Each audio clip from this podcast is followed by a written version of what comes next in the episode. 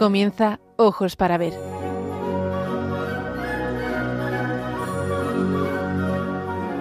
Dirigido por Andrés Jiménez con la participación de Miguel Ángel Irigaray y Santiago Arellano.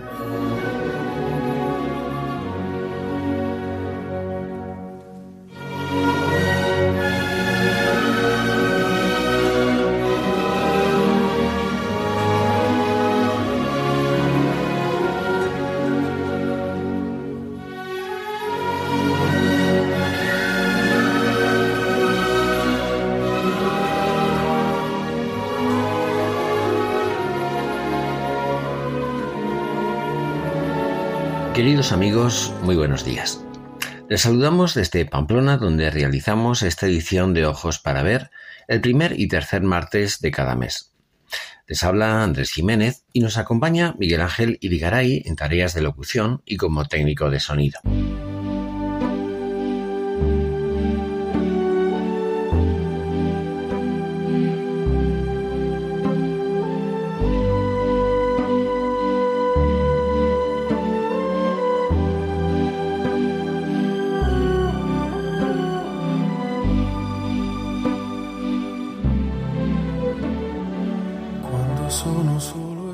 Vamos a hablar de la fiesta y su sentido como expresión de agradecimiento por la vida.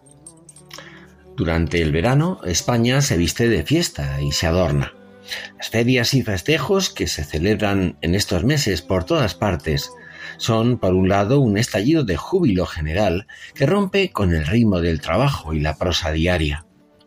Los días de fiesta son un cambio drástico en el ritmo diario de la vida de pueblos y ciudades irrumpen deteniendo la cotidianidad, saliendo de lo habitual y dando paso a actividades extraordinarias en las que se propicia que la alegría recorra las calles y plazas y todo quede transfigurado en un paréntesis, mezcla, no siempre en fácil proporción, de éxtasis y de vértigo. Lo que da sentido verdadero a la fiesta no es el simple cese de la actividad rutinaria ni el frenesí desatado Sí, la fiesta es diversión, pero es bastante más. Es por encima de todo celebración. Celebrar es juntarse para revivir algo importante. Una fiesta en la que no se celebra nada o en la que se olvida el motivo que la justifica es incoherente, carece de verdadero sentido. Acaba generando desenfreno y termina por aburrir. La fiesta vive de la afirmación. En la fiesta humana late el eco de aquel amén de Dios al contemplar su creación y ver que todo era bueno. Por eso cobra pleno sentido cuando se convierte en agradecimiento al autor de la existencia porque es, en el fondo, una ratificación de la vida, como ese séptimo día en el que se recuerda la obra de la creación y que a los ojos de Dios todas las cosas eran buenas. El sentido de las fiestas es que son, deben ser, una afirmación exultante de la vida, celebración jubilosa por parte de una comunidad humana de los vínculos que la configuran. Por eso, la fiesta no es una celebración privada ni particular. Donde más propiamente se celebra es en la calle, porque es el lugar donde todos caben y se encuentran. Y así se engalanan las calles, se adornan los balcones y ventanas, cada habitante se pone el pañuelo o los atuendos típicos. Miguel Ángel, muy buenos y festivos días. Buenos días Andrés, buenos días oyentes de Radio María. Efectivamente lo acabamos de vivir aquí en Pamplona, desde donde hacemos este programa en los pasados días de San Fermín. La fiesta interrumpe el trabajo justamente para incrementar el gozo de la vida, para apreciarla y agradecerla, porque el ser humano con frecuencia necesita disfrutar, gozar de cuanto de bueno comparte con los suyos. La música, la actividad lúdica, el culto religioso, la expansión alegre de la amistad, vestir de modo especial, reunirse en una comida extraordinaria, el reencuentro con personas queridas, todos esos elementos contribuyen a transfigurar la realidad, el tiempo y el espacio, a darles vida por dentro, sin olvidar lo celebrado. Introducen el valor de lo simbólico en el quehacer cotidiano, reavivan la motivación y el entusiasmo. La alegría es una manifestación del amor, es la respuesta de quien ama cuando se encuentra en presencia de lo que ama. Quien no ama nada ni a nadie no puede alegrarse. La fiesta verdadera llena el corazón y lo restaura, alimenta el espíritu y las ganas de vivir, aporta gozo y valor a la vida, fomenta en nosotros la gratitud por el hecho de existir o de disfrutar de una amistad o de compartir con otros una tarea valiosa. La fiesta verdadera no confunde el entusiasmo, el éxtasis festivo con la euforia pasajera, ni la profundidad de la auténtica alegría con el vértigo del desenfreno. Pero con frecuencia se acentúa lo superficial, lo que sólo es un medio o un ingrediente, y se convierte en fin en algo sustantivo, y entonces la sana jovialidad se convierte en exceso y frenesí, en brusquedad, en desinhibición y descontrol, un zarandeo de euforia con su posterior desencanto que destrozan lo que debiera ser celebración y júbilo y lo reducen a desenfreno, borrachera y tosquedad. Necesitamos recobrar el sano sentido de la fiesta, la capacidad de celebrar y el gozo compartido que alegra y reconforta. En definitiva, es preciso adoptar otra mirada acerca de la vida y su celebración. Tenemos que aprender a mirar para aprender a vivir. Están escuchando Ojos para Ver con Andrés Jiménez.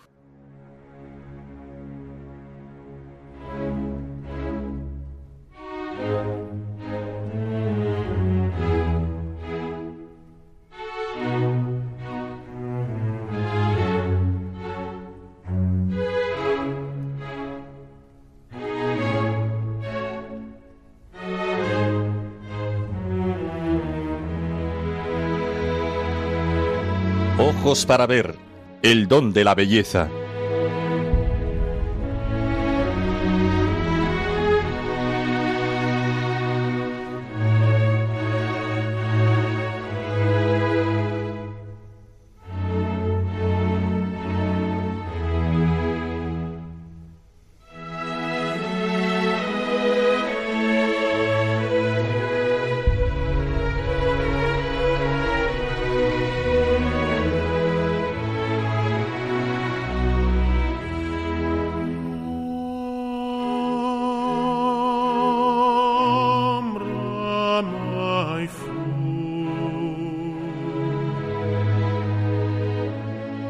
España todas las fiestas genuinas nacen de una celebración religiosa.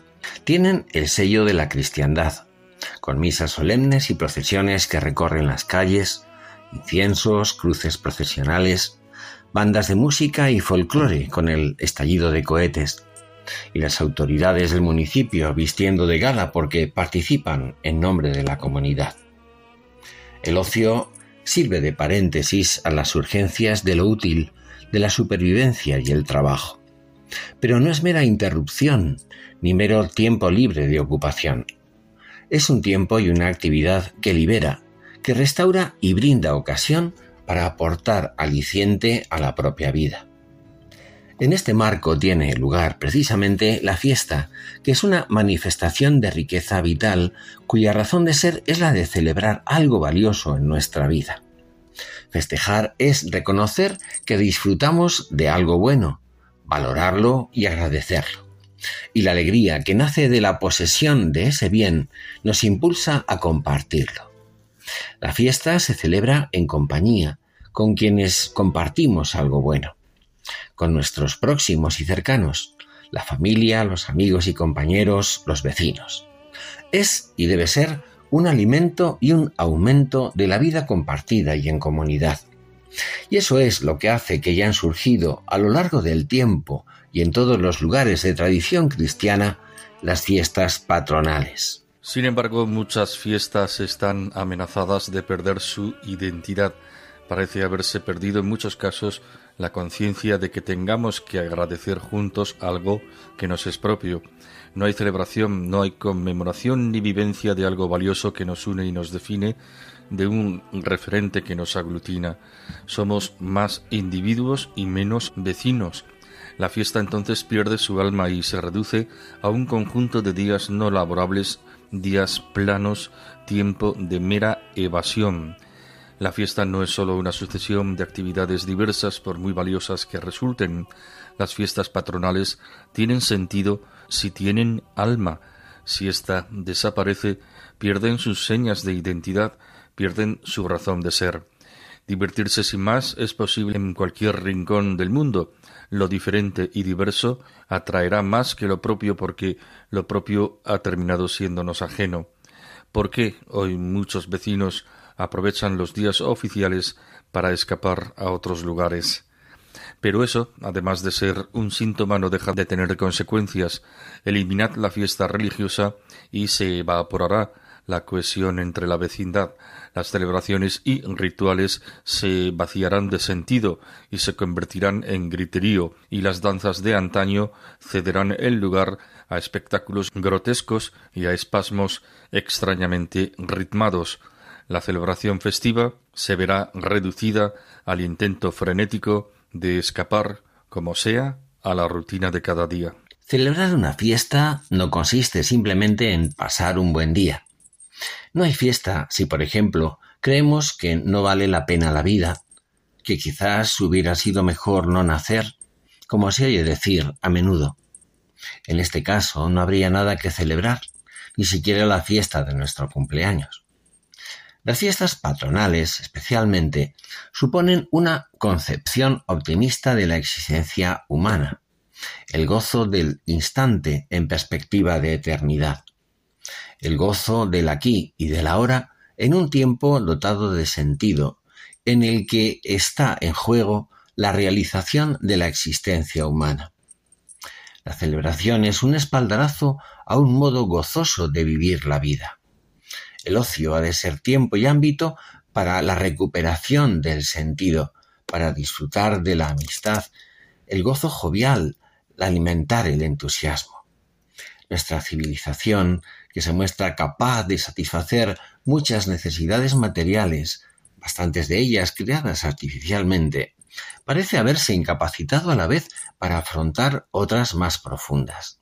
Y esto se puede ver precisamente en cómo se celebran las fiestas. A menudo se busca compulsivamente la alegría, pero crece la incapacidad de tolerar la frustración. Nos hemos habituado a los deleites y a los placeres, pero ya no sabemos prescindir de ellos. Nos hemos vuelto extremadamente dependientes de nuestras apetencias. Deseamos poseer, satisfacer nuestros deseos de forma inmediata. Nos cuesta en extremo decir no, porque no tenemos un sí más grande que nos llene. La más humana de todas las necesidades es reconocer el sentido de la propia vida. Pues bien, todo parece indicar que esta necesidad permanece insatisfecha para muchos, mientras predomina la entrega frenética a formas de diversión y de celebración aparente en las que en realidad no se celebra nada o se celebra cualquier cosa, lo que viene a ser lo mismo. Las bacanales aparecen cuando en la desesperanza y en el vacío la gente se entrega al vértigo de una huida sin otra meta que pasar el tiempo, desinhibirse, no pensar y así la celebración gozosa se esfuma rápidamente y da paso al vértigo, a la evasión etílica, a la euforia y la expansión brutal, a la asfixia de la lucidez y de la conciencia. En su ensayo La rebelión de las masas, Ortega y Gasset se refería a la irracionalidad que a menudo acompaña al comportamiento de ciertos grupos humanos que, con el pretexto de celebrar festivamente un acontecimiento, se dejan llevar gregariamente por un absurdo frenesí, y como muestra trae a colación lo que aconteció en cierta población del sur de España cuando en 1759 se proclamó rey a Carlos III, transcribiendo una crónica de la época. Hízose la proclamación en la plaza de la villa. Después mandaron traer de beber a todo aquel gran concurso, que consumió setenta y siete arrobas de vino y cuatro pellejos de aguardiente, cuyos espíritus los calentó de tal forma que con repetidos vítores se encaminaron al pósito, desde cuyas ventanas arrojaron el trigo que en él había y novecientos reales de sus arcas. De allí pasaron al estanco del tabaco y mandaron tirar el dinero de la mesada y el tabaco.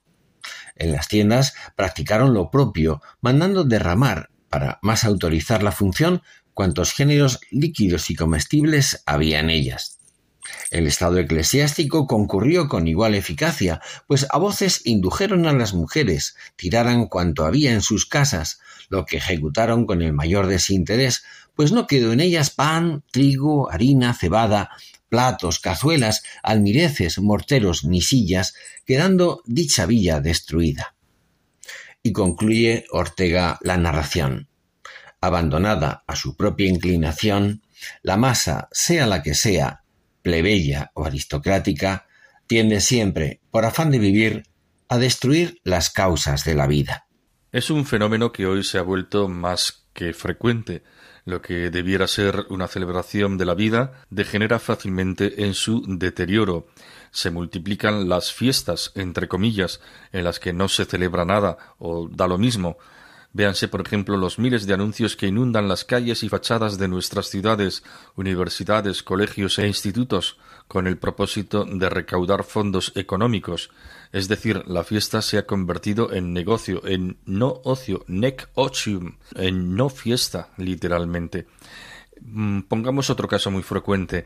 En los fines de semana no son pocos los jóvenes que consumen profusamente alcohol u otras sustancias en calles, jardines y plazas buscando divertirse y que buscan de forma intencionada la embriaguez. Ese estado eufórico descontrolado da lugar a una desinhibición en la que se rehuye o se banaliza la responsabilidad moral y la conciencia se anestesia y adormece. Al principio uno se siente bien y experimenta el deseo de satisfacer las ganas y apetitos de manera inmediata, sin pararse a pensar y valorar si es adecuado o no, qué consecuencias puede acarrear.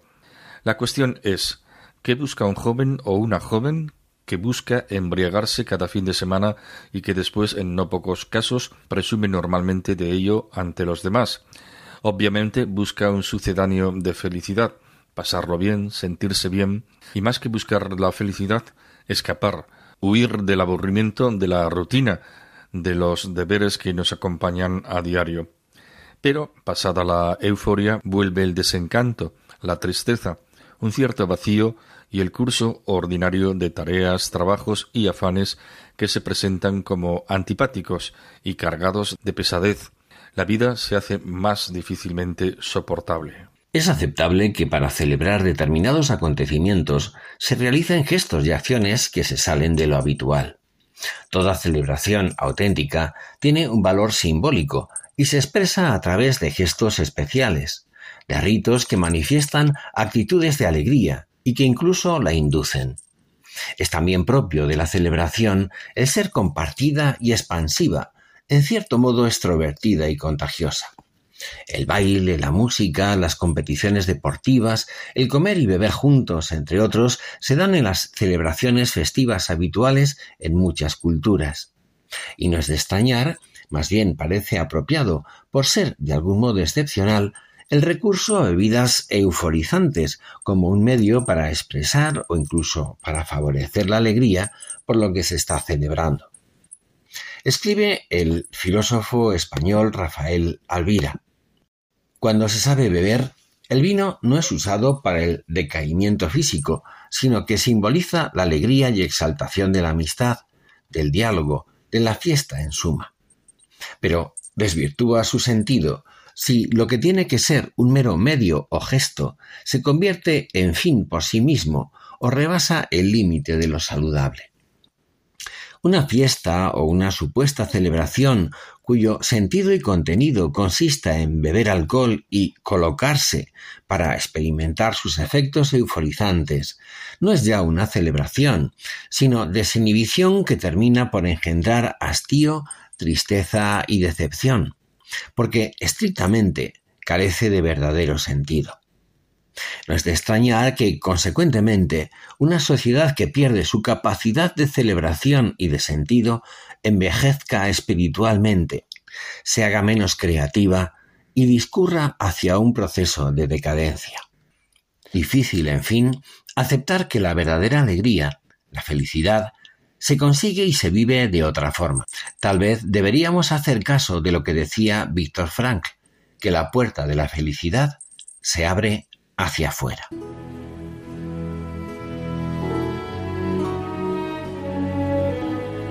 Aprender a mirar. Ojos para ver. Radio María.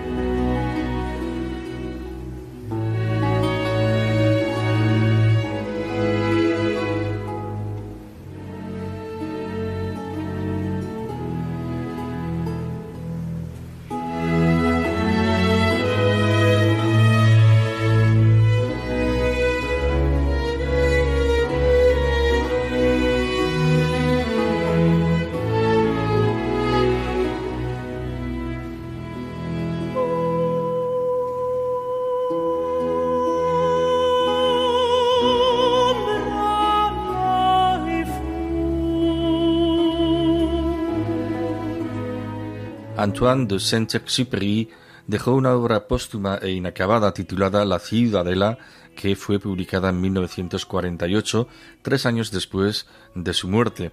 En ella se cede la palabra al rey de una ciudad imaginaria. Y dice así el texto. La catedral es una determinada disposición de piedras, todas semejantes, mas distribuidas según líneas de fuerza cuya estructura habla al espíritu como si fuera el ceremonial de mis piedras, y entonces la catedral es más o menos bella. Exactamente igual, la liturgia de mi año es una cierta disposición de días, en principio todos semejantes, pero distribuidos según líneas de fuerza cuya estructura habla al espíritu, y así existen días en los cuales debes ayunar, otros en que sois convidados a reuniros, otros en los que no debes trabajar, y son mis líneas de fuerza las que encuentras, igual que si fuera un ceremonial de mis días, y entonces el año es más o menos vivo. Exactamente lo mismo que existe también un ceremonial de los rasgos del rostro, y el rostro es más o menos bello. Existe asimismo un ceremonial de mi ciudad, pues he ahí el día de fiesta, o la campana de los muertos, o la hora de la vendimia, o el muro que construir en conjunto, o la comunidad durante el hambre y la repartición del agua en la sequía, y ese odre lleno no es para ti solo, y eso es lo que hace que estés en una patria, y la patria es más o menos cálida. Y no conozco nada en el mundo que no sea ante todo ceremonial, porque no puedes esperar nada de una catedral sin arquitectura, de un año sin fiestas, de un rostro sin proporciones, ni de una patria sin costumbres. No sabrías qué hacer con tus materiales en desorden. Este rey iba contando a su hijo cómo fundará la ciudad de los hombres, y le muestra que lo esencial no son las cosas, sino el sentido de las cosas. La clave no es la ciudad, sino el sentido de la ciudad y qué es lo que se muestra a través de todas las actividades que tienen lugar en la ciudad. El rey se refiere a su finalidad, a su valor, a su sentido, a la misión que cumplen para hacer la vida de los hombres más humana. Y esto es, a la vez, orden y norma, belleza y ceremonia, ritual y sentido, que hace un lugar habitable. Y prosigue así el rey pero he llamado piedra a un cierto ceremonial del polvo con que está compuesta, y al calendario ceremonial de los días. ¿Por qué habría de ser menos real el año que la piedra? Bueno es que los individuos prosperen y se alimenten, y se vistan, y no sufran exageradamente. Pero mueren ellos lo esencial, y no son más que piedras en desorden si no fundas en tu imperio un ceremonial de los hombres. Pues de otra manera, el hombre no es ya nada, y no llorarás más a tu hermano si se muere que el perro cuando otro de su misma clase se ahoga. Pero tampoco tendrás alegría por su regreso, porque el regreso del hermano debe ser un templo que se embellece, y la muerte del hermano un derrumbamiento en el templo. ¿Cómo podría demostrarte lo que busco? No se trata de un objeto que habla a los sentidos, sino al espíritu. Las cosas materiales por sí mismas carecen de sentido y realidad fuera de una unidad que les hace ser lo que son, no piedras, sino catedral, no ruido, sino melodía. Y lo que ocurre con las cosas materiales ocurre también con las realidades espirituales, como el tiempo o la vinculación entre dos hermanos. Hay también un ceremonial de los hombres que nos vincula, porque no somos solo individuos, sino hermanos, padres, compañeros, amigos, enemigos, jefes o súbditos, príncipes o mendigos. Saint-Exupéry nos da las claves para recuperar el sentido de comunidad. Nos advierte del peligro demoledor del individualismo. Dice así pues yo traigo el sentido olvidado a la fiesta. La fiesta es coronamiento, es la cima de la montaña tras la ascensión. La fiesta es la captura del diamante cuando logras extraerlo de la tierra.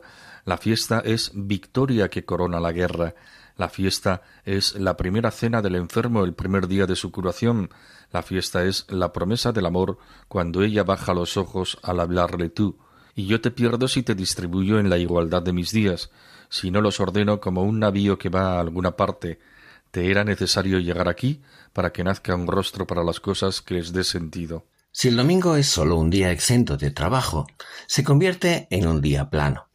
Es un día más que hay que llenar con actividades diferentes, pero no es el día por excelencia, porque ya no es el día del Señor. Ya no es el día de fiesta, se ha convertido en mera jornada no laboral. Nada nos exige vestir con más esmero, cocinar con más gusto y sentarse a la mesa en celebración familiar, además de oír misa. Para los humanos, la realidad se convierte en valiosa en la medida en que la transfiguramos en un ceremonial, en un rito, en una liturgia. Aunque no lo desdeña, el autor no se refiere tan solo al hecho religioso cuando el tiempo es una sucesión invariable de días y semanas y meses y años, sin que nada la convierta en fiesta, la monotonía del tiempo engendra un cansancio propicio para el desaliento o el hastío. El weekend, como celebración, no ha compensado la fiesta del domingo. Nos hemos quedado sin la alegría de la celebración y con la amenaza del día siguiente, ese fatídico lunes. El escritor, por boca del rey, pone el ejemplo de la piedra. Una piedra es una realidad insignificante en sí misma, pero cuando forma parte del proyecto elaborado por el arquitecto, la piedra se hace catedral. El calendario no es una representación visual de la sucesión del tiempo. Un calendario es, ante todo, un ceremonial. No todos los días son iguales. Hay días, de ayuno y de fiesta, días de reunión o días en que no se puede trabajar. El calendario nos recuerda la peculiaridad de cada día. El rostro humano es también un ceremonial, llantos, risas, alegrías y tristezas. Los rostros humanos no son hieráticos como el de una cariátide, ni sus movimientos como si fueran tics faciales surgen sin ton ni son. Están sometidos a un delicadísimo código que se muestra a la comunidad. En este ceremonial alcanza un rostro bello la plenitud de su armonía. Sucede lo mismo con las celebraciones de la ciudad. La ciudad se convierte en patria cuando sus habitantes comparten los mismos lazos, costumbres y tradiciones, las mismas experiencias y emociones. Los ceremoniales están convocándonos a la recuperación del sentido comunitario en la vida social. Desde hace varios siglos la sociedad ha dejado de ser comunidad. El individualismo es el mayor enemigo del bien común. La convivencia no es ya nada carente de la capacidad para llorar la muerte del hermano o para alegrarse por su regreso. El racionalismo contemporáneo ha pretendido borrar en la sociedad el nombre de Dios. Era más moderno olvidar nuestros ceremoniales y ser pragmáticos. Se trabaja para producir, se descansa para seguir trabajando. La fiesta se convierte en desenfreno y olvido, y vuelta a empezar en la noria de una existencia encerrada en sí misma.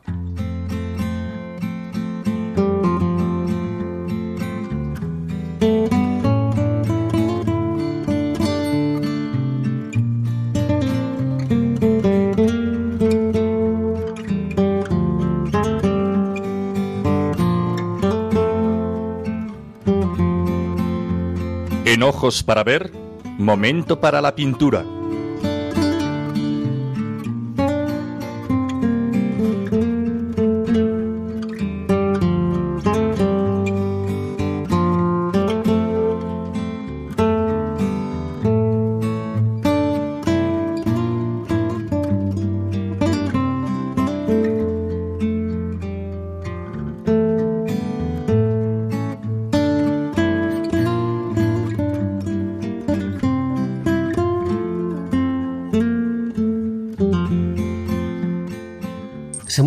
Museo del Prado un lienzo pintado por Francisco de Goya en 1788. No muy grande de tamaño, mide 42 centímetros por 94, pero abigarrado por la presencia de un pueblo entero festivo asentado en las orillas del Manzanares y panorámico por la presentación del Madrid de aquel momento en la mañana luminosa del 15 de mayo, fiesta del Santo Patrón. Se trata del conocido cuadro La pradera de San Isidro. Los expertos lo llaman boceto porque en él se trazan las líneas generales y la composición que tendrá una pintura posterior, o por juzgarlo como un esquema o proyecto que contiene solamente los rasgos principales de una obra artística o técnica. Sin duda formaba parte de una serie de cartones para tapices destinados a la decoración del dormitorio de las infantas del Palacio de El Pardo. Con la muerte de Carlos III, el conjunto del proyecto quedó inacabado y el cuadro, previsto para medir siete metros y medio de longitud, quedó en un minucioso apunte, pequeño de tamaño, pero convertido en una obra maestra, anunciando la pincelada suelta el trazo aparentemente descuidado para personajes y paisaje que anuncian el modo y la técnica pictórica de los impresionistas. El cuadro es un estallido de luz, escenario del bullicio y alegría que celebran los vecinos de Madrid, perfectamente retratados en sus diversas clases sociales, tertulias familiares, cantos, bailes al son de guitarras y al aire libre de una mañana radiante y apacible del mayo madrileño. La organización de la escena es prodigiosa. La perspectiva y la impresión de profundidad magistrales. Goya se sitúa al pie de la ermita del Santo y desde el altozano contempla el panorama dividido en dos partes por el curso del río Manzanares. Arriba, Madrid recortado en el horizonte en el que destacan en la lejanía la gran cúpula de San Francisco el Grande y la mole del entonces nuevo Palacio Real como señales inconfundibles de identidad.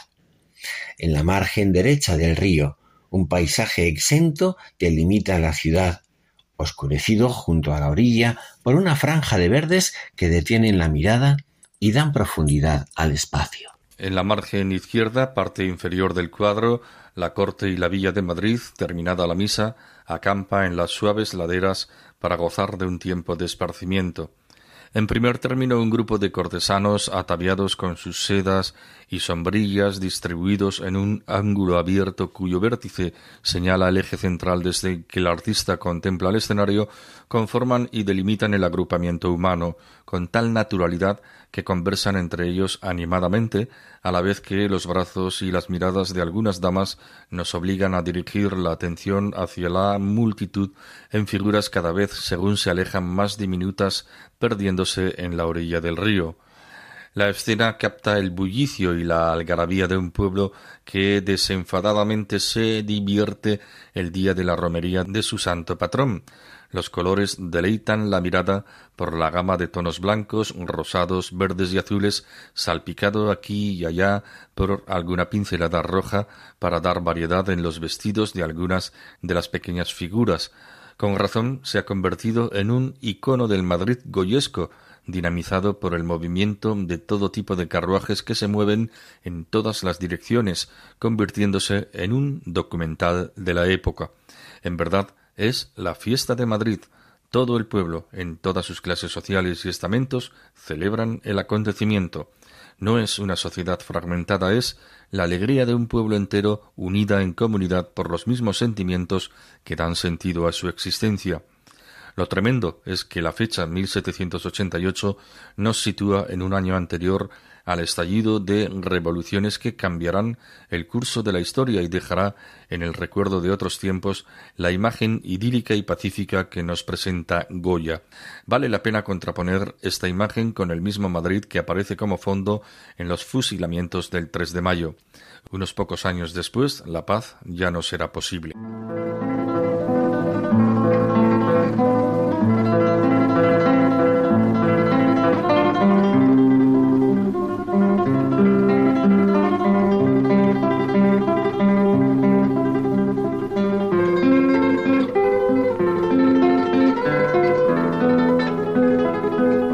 Momento para la poesía. Ojos para ver. Radio María.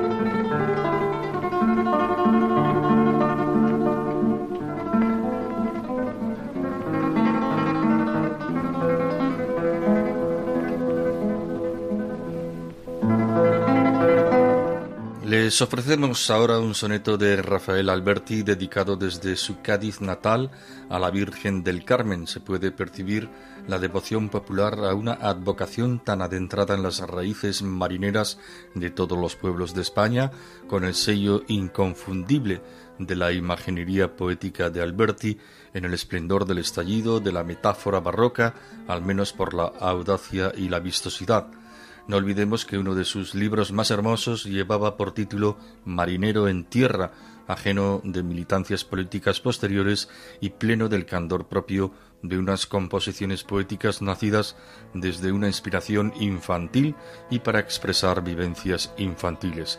Por ello, como marinero, se dirige e invoca a la soberana capitana y generala de los mares.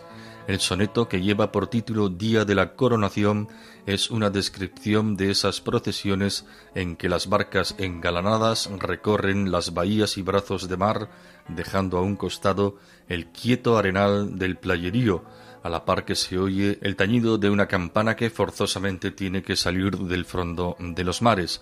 Si se oyen las sirenas de los navíos o se escucha la voz de la mañana, es que proclaman a María, capitana de los mares lo mismo que faros verdes anuncian las dianas del amanecer. La campana del fondo de los mares llena de anhelos profundos el corazón del poeta, que no duda en confesar en un suspiro cómo le gustaría tañer la campana y ser monaguillo en esa misa submarina en honor de la Virgen del Carmen que tendría como nimbo la ilusión del cielo y como corona o tiara la cúpula del mar. La emoción que recorre la composición brota de la fantasía y hace innecesario el control sereno de la razón.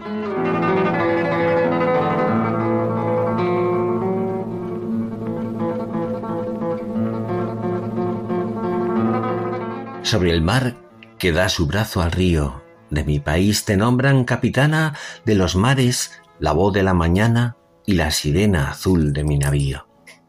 Los faros verdes pasan su diana por el quieto arenal del playerío.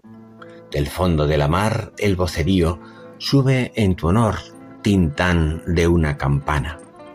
Campanita de iglesia submarina, quien te tañera y bajo ti ayudara una misa a la Virgen del Carmelo. Ya generala y sol de la marina, la cúpula del mar como tiara y como nimbo la ilusión del cielo.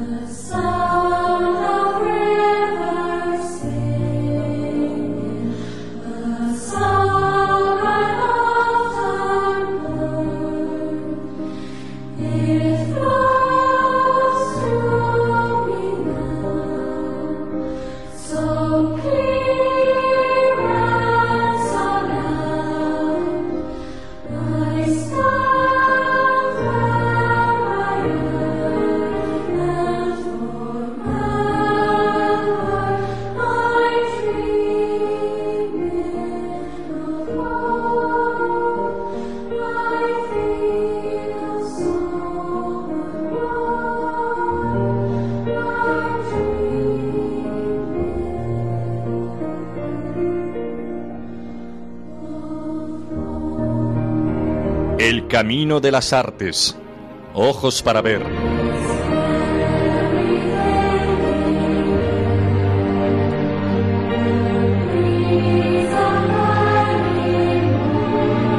Decíamos que lo que da sentido a las fiestas es que son y deben ser una afirmación exultante de la vida. La chilena Violeta Parra fue la creadora de una bella canción que seguramente todos recordamos, Gracias a la vida. Algunos la consideran un himno a la existencia, pero otros han señalado un acento de melancolía en el que, al no haber un referente personal divino, lo que se respira es una resignación estoica hecha de claroscuros, que tiene mucho de verdad, pero en la que falta lo esencial, la esperanza. Porque ¿quién es la vida? La gratitud mira hacia lo vivido, al pasado, pero no alude al autor de la existencia ni al futuro. A muchos les parece contradictorio, como en cierto modo toda la vida de Violeta hecha de amores y desamores, ya que solo un año más tarde, en 1967, a falta de un horizonte suficiente de sentido, Violeta Parra se quitaría la vida. Es elocuente lo que escribiría entonces el periodista Tito Mund. Un día Violeta me dijo, me falta algo, no sé lo que es, lo busco y no lo encuentro, seguramente no lo hallaré jamás. Agradecer a la vida es una forma metafórica de hablar muy extendida por lo demás, pero en la que la vida parece ocultar y remitir al mismo tiempo a ese algo buscado para sostener realmente nuestra esperanza. Es triste notar aquí la ausencia de quien nos hizo para sí, de quien dijo ser y es el camino, la verdad y la vida. La principal protagonista es la voz de la propia Violeta, que agradece la existencia por las diversas bendiciones que ha recibido, aunque sin preguntarse de quién. La vista, el sonido, el lenguaje, la marcha de sus pies cansados, el corazón y finalmente la risa y el llanto que forman, según reconoce, la materia prima de su propio canto.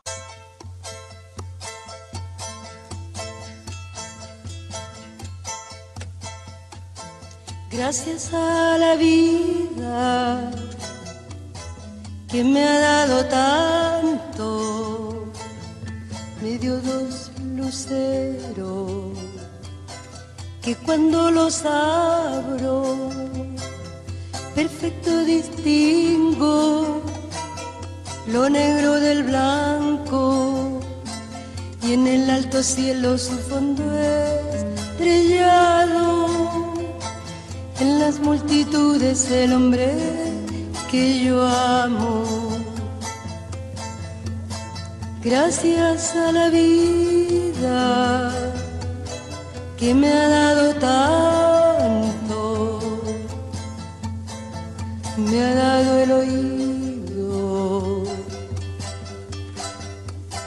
que en todo su ancho graba noche y día, grillos y canarios, martillos, turbinas, ladridos, chubasco y la voz tan tierna de mi bien amado. Gracias a la vida que me ha dado tanto me ha dado el sonido y el abecedario con él las palabras que pienso y declaro, Padre, amigo, hermano y luz alumbrando la ruta del alma del que estoy amando. gracias a la vida que me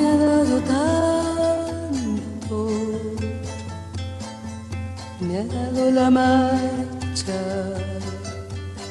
de mis pies cansados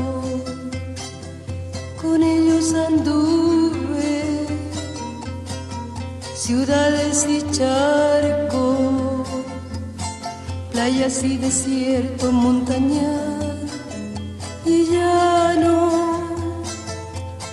y la casa tuya, tu calle y tu patio. Gracias a la vida que me ha dado tanto, me dio el corazón que agita su marco. Cuando miro el fruto del cerebro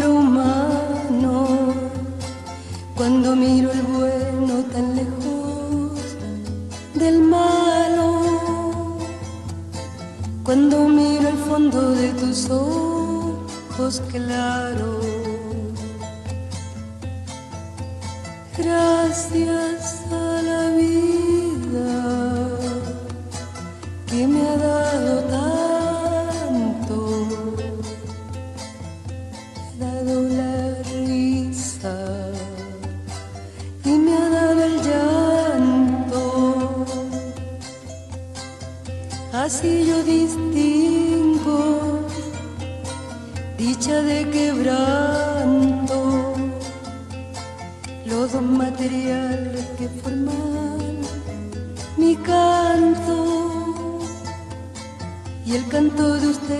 Es el mismo canto y el canto de todos que es mi propio canto. Gracias a la vida que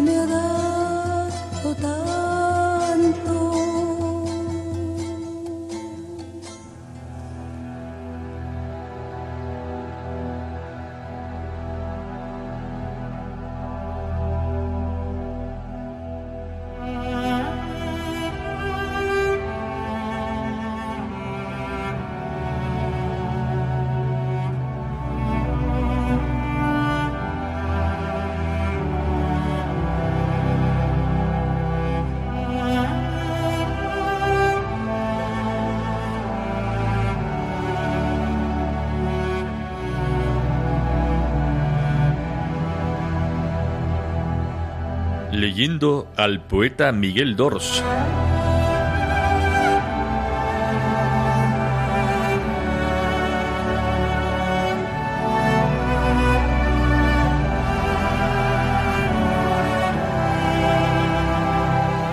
Cedemos nuevamente la pluma del guion a nuestro querido amigo Santiago Orellano Hernández para glosar un poema de Miguel Dors, uno de los más lúcidos poetas españoles de nuestro tiempo. Como adelantábamos en el primer programa que dedicábamos a este poeta, el talante vital de Miguel Dors no podía terminar su larga sátira contra los estragos del siglo XX, sino cantando a aquellos seres humanos conocidos o anónimos que, a contracorriente, supieron mantenerse como testigos heroicos de la dignidad humana y de la esperanza. Sigue con su toque satírico, haciéndose eco de los juicios del mundo a estas admirables columnas de la humanidad las llamará reaccionarios, benditos pilares que afrontaron las turbulentas aguas de la opinión y de las modas, faros luminosos en medio de la oscuridad dominante y que a tantos cristianos nos sirvieron de norte y orientación.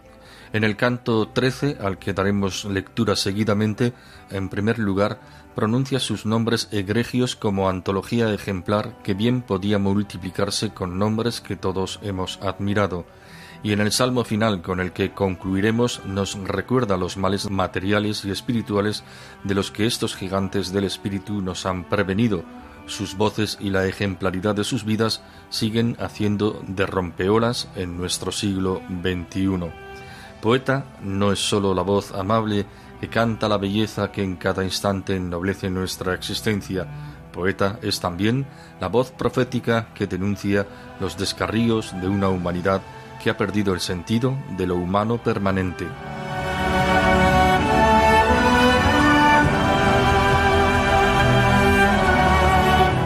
La segunda mitad del siglo XX dio pasos de gigante. Hubo, no obstante, algunos reaccionarios, gentes que se negaron a avanzar con su tiempo, una monja ruinosa de Calcuta, unos papas, Escribá, Solzhenitsyn, Les Valesa, Jerome Lejeune y otros, sin olvidar a los Pérez con sus codos gastados en el amargo roce de los lunes y martes, y unos pocos millares de silencios postrados bajo la lucecita latiente del sagrario. Gentes insolidarias, no cabe duda, gentes reacias a vivir a cuatro patas y a dar aquellos pasos de gigante camino de la nada. Nadie lo supo, y ellos sostenían la máquina del mundo.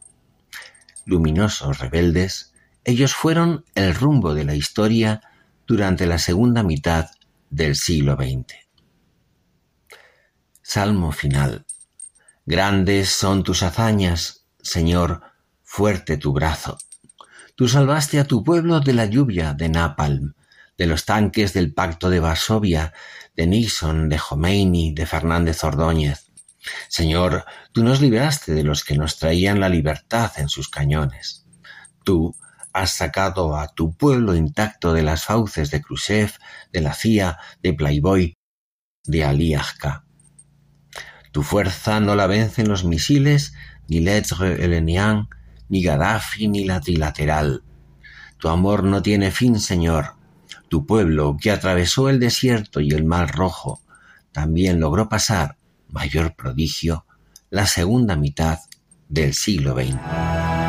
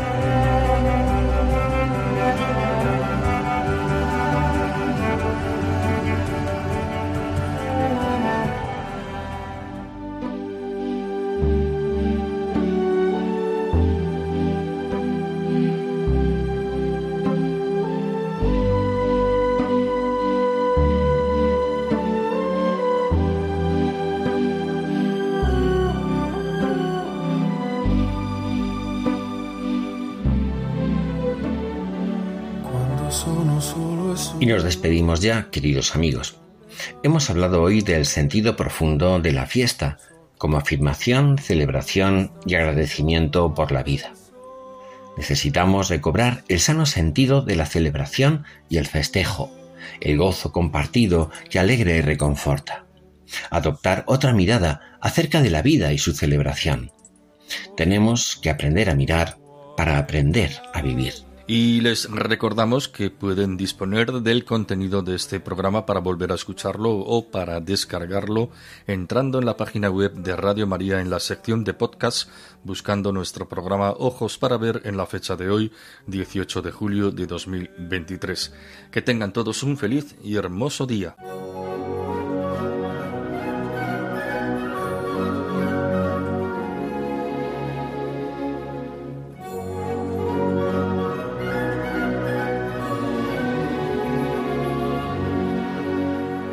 Finaliza Ojos para Ver.